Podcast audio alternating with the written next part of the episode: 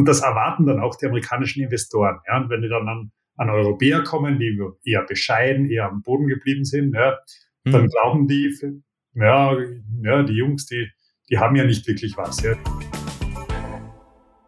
Wenn die Sachen, wenn die Geschäfte gut gelaufen sind, dann blickt man auf Entscheidungen in der Vergangenheit typischerweise anders zurück, als man würde, wenn Sachen nicht so gut gelaufen sind. Man kann nie wissen, ob eine Entscheidung, wenn man sie anders getroffen hat, nicht vielleicht noch viel besser gewesen wäre.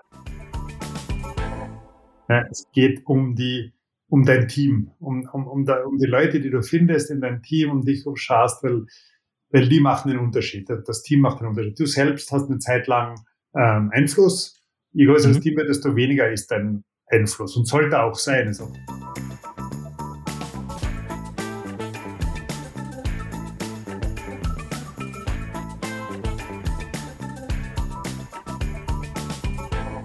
Hallo und willkommen zu einer neuen Folge How to Fail Wild Startup, dem Podcast für spannende Erfahrungen und Learnings aus Herausforderungen und Problemen von spannenden Gründerinnen und Gründern. Heute darf ich Michael Hollauf in meinem Podcast begrüßen. Er ist CEO von Meister, früher auch Meister Labs, welche angefangen haben mit einem Mindmapping-Tool und es mittlerweile um einige weitere Tools erweitert haben, welche sehr, sehr gut zueinander passen und eine sehr, sehr interessante Webintegrierung haben. Vor einigen Wochen hat Meister eine große Finanzierungsrunde abgeschlossen und wir sprechen gemeinsam über die Herausforderungen und Probleme, welche er hatte und was mich besonders erfreut, welche Tipps er geben kann für Pitches und natürlich auch die Ratschläge, welche er an euch Hörer hat. Ich freue mich schon, viel Spaß euch!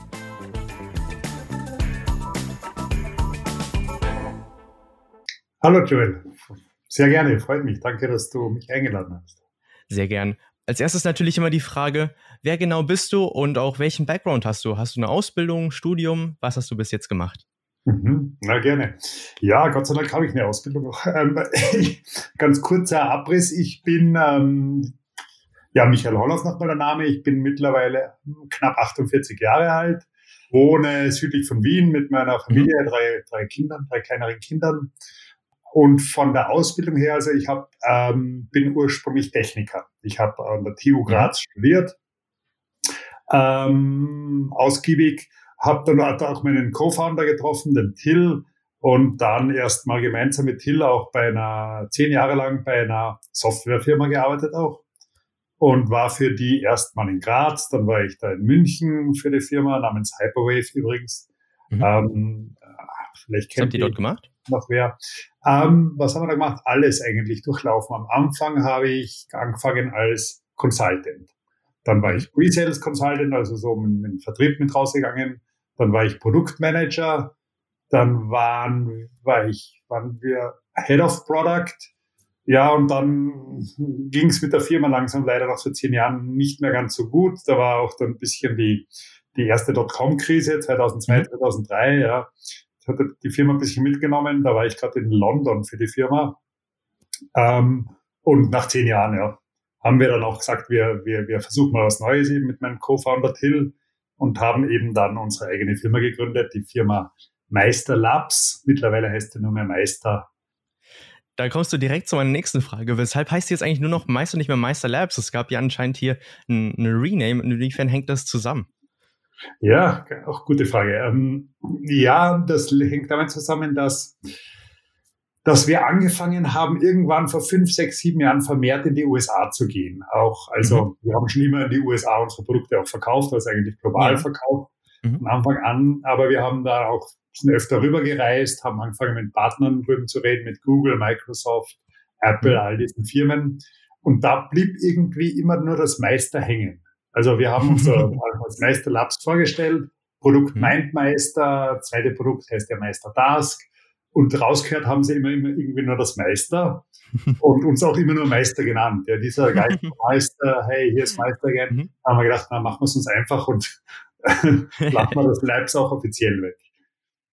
Eine Frage, die von Instagram von einem Zuhörer gestellt wurde, war, wie genau bist du eigentlich mit, äh, mit Hill drauf gekommen, auf die Idee, äh, Meister zu gründen? Und als erstes Tool hatte die ja Mindmeister. Wie kommt man auf eine Idee, dieses Tool zu gründen? Was hat euch dazu gebracht? Ja, mittlerweile schon vor 15 sind wir gerade drauf gekommen, genau 15 Jahre ah, okay. Jubiläum dieses Jahr schon. Also ist wirklich eine Weile her. Ja, mhm. das kam ein bisschen aus aus der Arbeit bei Hyperwave. Ich habe ja gesagt, ich war mhm. Consultant, ähm, Pre-Sales Consultant, habe da, wir haben beide da viel mit Kunden gearbeitet und haben mhm. viel angefangen, Mindmaps äh, zu verwenden, um, ja. um, Projekte zu beschreiben. Ja? Mhm. Und da war immer das Problem, dass wir diese Mindmaps dann den Kunden nicht so richtig schicken konnten, weil wir, du mhm. brauchst eine eigene Software, du kannst dann nur einen mhm. Screenshot schicken oder ein PDF, damit kann der Kunde dann nichts mehr richtig anfangen. Die Software selber war teuer, 350 Euro für eine Lizenz. Die wollten die Kunden dann natürlich auch nicht kaufen. Mhm. Und irgendwie kam uns dann die Idee eigentlich von Google, die damals gerade eine Firma namens Rightly gekauft haben und mhm. dann in Google Docs umgewandelt haben. Also die ah. haben das erste Mal dann, mhm. dann wirklich sozusagen Textverarbeitung im Browser ähm, gelauncht und, und, und, und zur Verfügung gestellt. Und wir dachten uns damals, ja, im Browser ist ja super, da braucht man keine Installation, ganz toll, kann jeder gleichzeitig mhm. zugreifen, super. Für Mindmaps gibt es das ja noch nicht. Hm, naja, probieren wir es aus. Ja, mhm. so, so, kam die Idee. Ja, und haben wir ein bisschen rumgespielt, Prototypen ausprobiert und mhm. das war dann relativ schnell so, dass wir gesagt haben, okay, das könnte was sein. Ja, jetzt probieren wir mehr. Mit ein paar Freunden aus dem Projekt habe ich letztens äh, auch mal MindMeister getestet und habe es aktiv in Benutzung. Und da kam auch die Frage mit dem Brainstorming-Tool. Das ist ja wirklich sehr präsent und äh, funktioniert wirklich super, wenn man zusammen im Team arbeiten will. Da kam die Frage, äh, was genau sind eigentlich die, Fun die Funktionen von dieser äh, Brainstorming und braucht eigentlich jeder äh, eine Premium-Version davon? ja, le leider braucht sie nicht jeder. Wir, wir sind da sehr, wir wollen auch halbwegs frei, freigebig sein. Mhm. Also es ist ja auch ein Tool, das äh, recht viel in der Ausbildung, Schulen, Unis verwendet wird. Und mhm. da, da wollen wir schon, dass möglichst viele Leute das auch gratis benutzen können. Ähm, das Brainstorming selber ist eben wirklich dieser, dieser, dieser Real-Time-Aspekt. Ja, du kannst zur gleichen Zeit, das kennt heutzutage eh schon jeder, vor 15 Jahren war es noch etwas mehr eine Neuheit, Mhm. Kannst zur gleichen Zeit auf einer Mindmap sein und dann einfach Ideen kreieren, ja, und, und die Ideen des anderen erweitern, rumschieben, umstrukturieren. Das ist eigentlich das Brainstorm, die Brainstorming-Funktion in Mindmeister, ähm, ja, und hat sich über die Jahre weg erhalten und halt immer wieder verfeinert worden. Ihr habt ja eine Trio-Produktreihe mit Meister, mit Meister Task und mit Meister Node, wenn ich es richtig weiß. Was mhm. genau ist die Vision von euch? Wo genau wollt ihr hin in den nächsten Jahren? Ah, ja, auch schöne Frage. Die Vision, also die, die von uns niedergeschriebene Vision, das Vision Statement, wie man schon sehen sagt, mhm. ist auf Englisch Work Beautifully Together. Mhm. Ja, das haben wir ja. eigentlich relativ neu auch so formuliert, weil wir von den Produkten her aus einer Ecke kommen, wo wir sagen, wir legen extrem viel Wert auf Einfachheit, mhm. auf, mhm. auf, auf simples UI, schönes Design, sehr einfach zu benutzen mhm. und auch eben, ja, sagen wir mal, sexy zu benutzen, schön, spaßig mhm. zu benutzen. Mhm. Ähm, da kommt das Beautiful her. Wir machen Zusammenarbeitstools, Collaboration Tools für Teams, da kommt das Work Together her. Und wir machen auch mehrere Produkte, wie du gesagt hast, drei. Und diese drei Produkte sind auch miteinander sehr stark integriert. Mhm. Das heißt, auch da spielt das Work Beautifully Together hinein, weil die Produkte sehr ja. gut miteinander arbeiten können und integrieren können. Und zuletzt, oder vielleicht nicht zuletzt, auch wir als Team in der Firma intern ähm, legen sehr viel Wert auf Teamgeist und, und, mhm. und mhm. Kultur und Zusammenarbeit. Das mhm. heißt, wir wollen auch, dass jeder, der bei uns in der, mitarbeitet, einen Spaß an der Arbeit hat und seine mhm. Kollegen mag, mit denen gut auskommt und alle als Team auch work beautifully together. Ja. Ich wechsle dann jetzt noch mal das Thema. Ihr hattet ja äh, vor kurzem eine ziemlich große Funding-Runde, die auch in äh, vielen großen äh, Magazinen und äh, Gründermagazinen äh, mhm. Crunchbase schrieb in Höhe von 52 Millionen US-Dollar. Und da freut es mhm. mich, dass ich dich jetzt auch in dem Podcast habe, weil du bist ja mittendrin gewesen oder bist immer noch mittendrin. Welche mhm. Tipps könntest du äh, an die jungen Hörer geben bei Pitches beispielsweise vor äh, Venture Capitalists oder äh, auch Business Angels? Hast du da konkrete Tipps, die du mittlerweile äh, für dich gefunden hast, die du mhm. allgemein sagen kannst? Ja, das ist sehr gute Fragen alle. Das freut mich zu hören. ja, das war wirklich eine spannende Zeit. Also es ist so, vielleicht dazu sagen, wir haben ja 15 Jahre lang eigentlich das Business ohne irgendein Investment. Also wir hatten eine ganz kleine ja. Angel-Runde mhm. am Anfang, ja. Mhm. Da haben wir 15 Jahre lang kein Investment, da haben wir wirklich organisch mhm. gewachsen, schön aus eigenem Geld raus. Und jetzt irgendwann sind wir sozusagen schwach geworden, ja. haben gesagt, naja, das, die Opportunity im Markt ist so groß. Wir haben so viele Ideen. Das können wir zwar alles mit eigenem Geld machen, aber es dauert länger, ja. Und, und Klar. wir Mhm. wollen eigentlich schneller sein. Mhm. Sind auf diese Schiene aufgesprungen. Und deswegen, ich habe sehr spät angefangen, Till und ich, Pitches zu machen. Ja, also Ja. Mhm. Investor-Pitches. Viele Firmen, Mhm. viele Gründer fangen da viel früher damit an und haben sicher mehr Erfahrung wie wir. Ähm, was ich vielleicht gemerkt habe, ist so ein bisschen die, den Unterschied zwischen uns Europäern und den Amerikanern. Ja, der, Mhm. der ist mir bekannt geworden, weil wir haben nämlich eine Zeit lang auch viel mit amerikanischen Investoren geredet. Mhm. Ja. Ja. Und ich bin Österreicher, Till ist Deutscher. Wir sind mit dem Ingenieur-Background, wir sind Techniker, wir sind anders als, als die Amerikaner. Amerikaner Mhm. können dir das Blaue auf den Himmel runter erzählen. Die, also die, die verkaufen dir jede Kleinigkeit so Ja. perfekt. Ja. Mhm. Und das erwarten dann auch die amerikanischen Investoren. Ja. Und wenn die dann an, an Europäer kommen, die eher bescheiden, eher am Boden geblieben sind, ja, dann Mhm. glauben die, ja, ja, die Jungs, die, die haben ja nicht wirklich was. Ja, die, Mhm. Ja, weil, verstehe. weil sozusagen die, Mhm. die Amerikaner Ja. das, das, das ja, viel besser verkaufen, sage ich mal. Und deswegen, was uns geholfen hat, ist, wir haben dann einfach mehr und mehr mit europäischen Investoren gesprochen, weil das bist du, Mhm. da bist du vom gleichen Mindset. Ja, die, die Mhm. verstehen das, die verstehen, was du sagst. Mir selbst ist, ist das nie so gelegen. Mir liegt das nicht, ähm, das Blaue auf den Himmel runter zu versprechen und, Mhm. und zu verkaufen. Und wenn das anderen Gründern jetzt hier, die vielleicht zuhören, auch nicht liegt, dann würde ich denen auch empfehlen, entweder ihr geht ein paar Jahre nach USA und lernt das drüben, oder ihr, ihr, ihr, ihr sprecht eher mit europäischen Investoren, mit deutschen, mit skandinavischen, britischen. Also da gibt's mittlerweile auch wirklich eine tolle Umgebung und Landschaft, wo man gar nicht über den großen Teich drüber muss. Gibt es da große Plattformen, wo man sich äh, welche sozusagen aussuchen kann oder wo man welche findet? Oder ist das meistens einfach das äh, Mund zu Mund äh, durch, durch verschiedene, äh, von verschiedenen Gründern ihr Empfehlungen bekommen habt zu Investoren? Ähm, das ging bei uns dann dadurch, dass wir doch schon lach, recht lange am Markt sind, ähm, relativ von alleine, weil der Brand ist doch auch bekannt. Ja. Mittlerweile ist auch so eine Phase, wo Investoren wirklich Firmen suchen. Da ist also wirklich ein, Mhm. kannst du als Firma dir fast, als gute Firma kannst du dir aussuchen, mit wem du den Deal Mhm. machen möchtest. Ja. Ähm, und wir haben, aber muss ich auch dazu sagen, wir haben auch schon seit fünf, sechs Jahren mit einer M&A-Agentur zusammengearbeitet. Das ist eine Mergers and Acquisitions Agentur. Das, Mhm. Man nennt die auch Boutique oft, M&A Boutique. Das sind einfach Firmen, Berater im Prinzip, die die Firmen mit Investoren zusammenbringen. Ja? Mhm. Die, die sagen, wenn du Investment suchst, wir haben Kontakt zu sehr vielen Investoren, wir kennen den Markt, wir helfen dir dabei. Sie nehmen dann eine Success Fee meistens. Das heißt, wenn du, wenn es zum Abschluss kommt irgendwo, dann gibt es eine Fee im Rahmen von drei, vier, fünf Prozent für den, Mhm. für die M&A Boutique, Mhm, ähm, mhm. für den erfolgreichen Abschluss.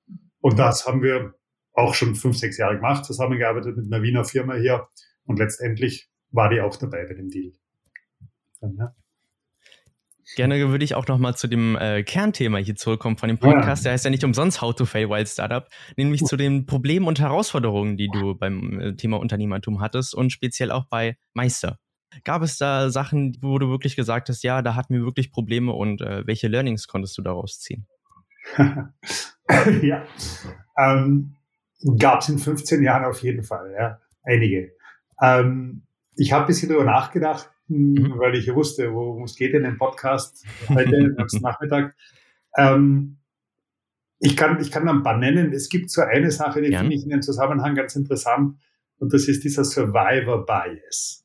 Ich weiß nicht, Mhm. ob du das, das kennst. Ja. Der Begriff, ja. Das ist im Prinzip das, wenn die Sachen, wenn die Geschäfte gut gelaufen sind. Bei uns ist es gut gelaufen. Bei uns ist es super gelaufen. Dann blickt man auf Entscheidungen in der Vergangenheit typischerweise anders zurück, als man würde, wenn Sachen nicht so gut gelaufen sind. Ja? Mhm. Ja. Also wir haben in der Vergangenheit Entscheidungen getroffen, die wahrscheinlich nicht immer toll waren. Aber weil es dann Mhm. doch gut gegangen ist, sagt man, ja, waren gute Entscheidungen. Ne? Man, man Ah, kann ja. nie wissen, ob, genau, man kann nie Mhm. wissen, ob eine Entscheidung, wenn man sie anders getroffen hat, nicht vielleicht noch viel besser gewesen wäre, ja, oder Sachen, Mhm. oder Klar. die Firma schon mal Mhm. anders wäre. Also deswegen diesen Survivor Bias ist immer schwierig, weil man dann immer glaubt, man hat eh alles so toll gemacht, sonst wären wir ja nicht mehr hier. Ja. Mhm. Was natürlich sicher nicht der Fall ist. Ähm, was waren die schwierigen Zeiten? Schwierigen Zeiten. Ja, im Jahr zwei hat der Till mal ähm, den gesamten User-Table gedroppt und unserer SQL-Datenbank sämtliche Ui. User gelöscht. Weil er einfach hat geglaubt, er ist auf einem anderen Server connected, nicht am Produktivserver und ja, war eine spaßige Woche, das alles wieder herzustellen. Ähm, irgendwann später hatten wir auch mal ein Riesenproblem mit Google, da habe ich auch schon öfter drüber gesprochen. Da hat uns Google mal für eine kleine SEO-Aktion so abgestraft, dass wir ein Jahr lang mehr oder weniger ähm, kämpfen mussten, um unsere Google-Search-Position wieder, wieder zurückzuerobern, mhm. die wir vorher hatten. Das mhm. war auch eine besonders lustige Geschichte. Und wie habt ihr das wieder geschafft? Sehr mühsam. Das, wir mussten da, wir haben da wirklich, ich glaube, 50 Freelancer eingestellt, die, die für uns ähm, Webseitenbesitzer persönlich angeschrieben haben, die, die, die unsere Widgets embedded hatten. Weil diese mhm. Widgets, mhm. war so ein Embed-Code, ein spezieller, den Google als Spam markiert hat. Ah, so, mhm. ja, das waren so Backlinks, weißt du, wir haben Mindmaps gehabt, die konntest du in die mhm. Webseite mhm. einbetten und wir haben in diesen Embed-Code unten einen Backlink dazugehängt, weil der ja Backlinks immer gut sind für, für SEO. Mhm. Ähm, nur blöderweise war der Backlink nicht auf der Mindmap, sondern auf der Homepage und immer mit dem gleichen Text. Jetzt kamen also binnen kürzester Zeit sehr viele Backlinks auf die gleiche Seite mit genau dem gleichen Linktext zustande. Und die Google Engine hat das klassifiziert als, als Link-Spamming. Ah, ja. mh, okay, verstehe. So war das, ja, und hat uns, hat uns ein Penalty verhängt und wir waren, ich glaube, für den Begriff Mindmapping davor auf Suchergebnis 3, 4, mhm. ungefähr Position. Mhm. Mhm. Danach waren wir auf Seite 3 oder 4 oh. nach dem Penalty. Und das kostet richtig Geld. Ja, wie man weiß, niemand schaut weiter als Seite 1. Genau, so wie du sagst. Ja, und, da, und da nicht sehr weit. Ja. Genau, das war also sehr mhm. mühsame Sache, alles manuell wieder, wieder retten müssen. Ähm, Hauptlearning ist vielleicht, was ich mir überlegt habe, ja. Du kommst, je länger du dabei bist, desto mehr kommst du drauf. Es geht eigentlich nur um eine Sache bei dem ganzen Business und immer um die gleiche und das sind Leute. Mhm. Ja, es geht um die, um dein Team, um, um, um, mhm. da, um die Leute, die du findest in deinem Team, um dich schaust, weil, weil die machen den Unterschied. Das Team macht den Unterschied. Du selbst hast eine Zeit lang ähm, Einfluss. Je größer mhm. das Team wird, desto weniger ist dein Einfluss. Und sollte auch sein, ist auch gut so, ja, weil wenn du den mhm. Einfluss nicht loslassen willst, dann gibt's auch Probleme. Da habe ich persönlich ja. auch immer ein bisschen Probleme damit gehabt, ähm, loszulassen andere ranzulassen, die eigene Meinung äh, nicht ja, auch mal zu überdenken und so. Mhm. Micromanagement nennt man das auch. Ja. Mhm. Aber man lernt mit der Zeit, ja, das musst du machen, du, denn du wächst nur mit den Leuten und wir haben ein tolles Team und wir haben tolle Leute gefunden und legen auch sehr viel Wert drauf, jeden Einzelnen, der zu uns kommt, genau zu schauen, dass der, dass der Richtige ist. Ja. Mhm. Ähm, damit, damit schafft man die Dinge, die man schaffen will und, und, und mit den falschen Leuten wirst du es nicht schaffen. Einfach ist es. Das ist wirklich äh, ein sehr, sehr guter Punkt. Deswegen äh, würde ich auch direkt zum, äh, zur nächsten Frage übergehen, nämlich einmal mhm. zu dir persönlich. Mhm. Angenommen, du könntest nochmal mit deinem 16-jährigen Ich sprechen. Wenn du dich nochmal zurückerinnerst, äh, welche Frage oder welcher Ratschlag hätte dir geholfen, äh, zu deiner damaligen Zeit? Also welche, welcher Ratschlag hätte dir wirklich was gebracht, hätte sie dir jemand mhm. damals gesagt? Mhm. Wahnsinnig gute Frage. Ja, ich würde sagen, die eine Weisheit, äh, ist keine besondere Weisheit, steht auf jeden zweiten Turnschuh drauf, aber es ist eigentlich sehr, sehr wahr, wenn man darüber nachdenkt. Und zwar ist es der Nike-Slogan, Just Do It. Just do it. ja.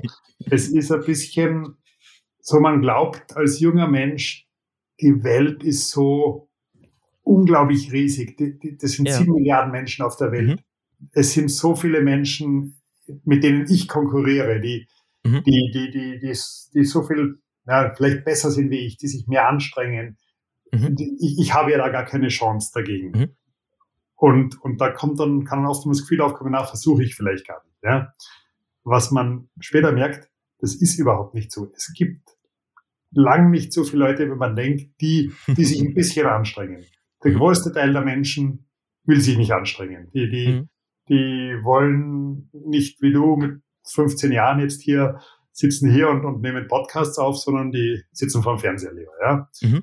Und die Anzahl, mit denen du dich wirklich misst, wenn du dich ein bisschen anstrengst, ist viel, viel kleiner. Und jeder, der sich ein bisschen ins Zeug legt, ein bisschen was versucht einfach mal, ja, was mhm. angeht, hat eine super Chance, eine sehr, sehr große Chance, erfolgreich zu werden. Vielleicht nicht zum ersten Mal, vielleicht zum zweiten Mal, ja, aber, aber das ist das, was man merkt. Ähm, just do it, versuch's. Es gibt das Glück des Tüchtigen, der Spruch ist auch gut. Der heißt für mich, Glück hat derjenige, der es versucht. Glück hat derjenige, der sich in eine Position bringt, wo, mhm. wo er Glück erstmal haben kann.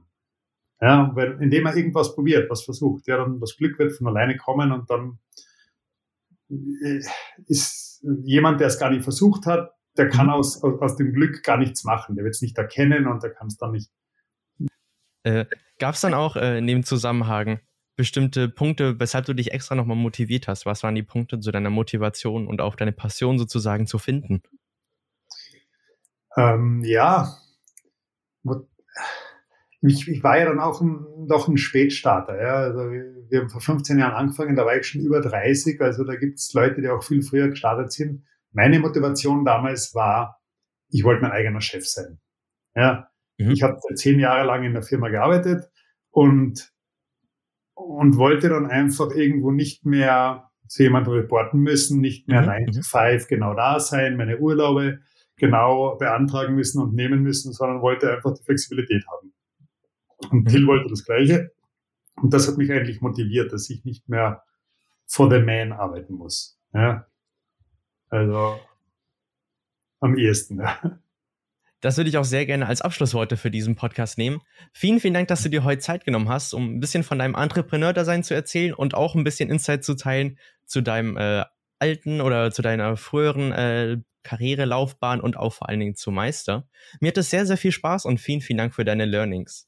Zum Abschluss äh, sind die Gäste in meinem Podcast sehr, sehr eingeladen, äh, noch mal ein, zwei weitere interessante Gründerinnen vorzuschlagen, wessen Geschichte du auch gerne im Podcast mal hören möchtest.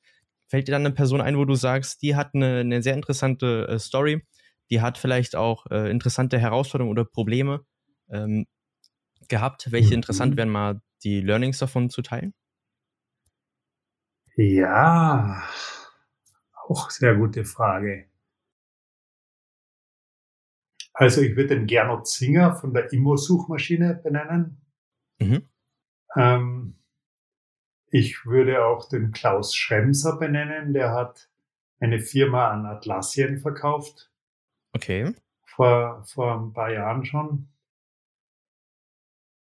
Falls ihr spannende Learnings heute mitnehmen könntet, teilt den Podcast sehr gerne, um jungen Entrepreneuren helfen zu können. Vielen, vielen Dank, dass du heute dabei warst und auch äh, schon mal die nächsten Gründer vorgeschlagen hast. Vielleicht hört ihr sie in einem der nächsten Podcasts. Ich freue mich auf jeden Fall schon drauf. Und bis zum nächsten Mal. Sehr, sehr gerne. Mir hat es auch sehr viel Spaß gemacht. Alles Gute, Joel, und bis bald mal.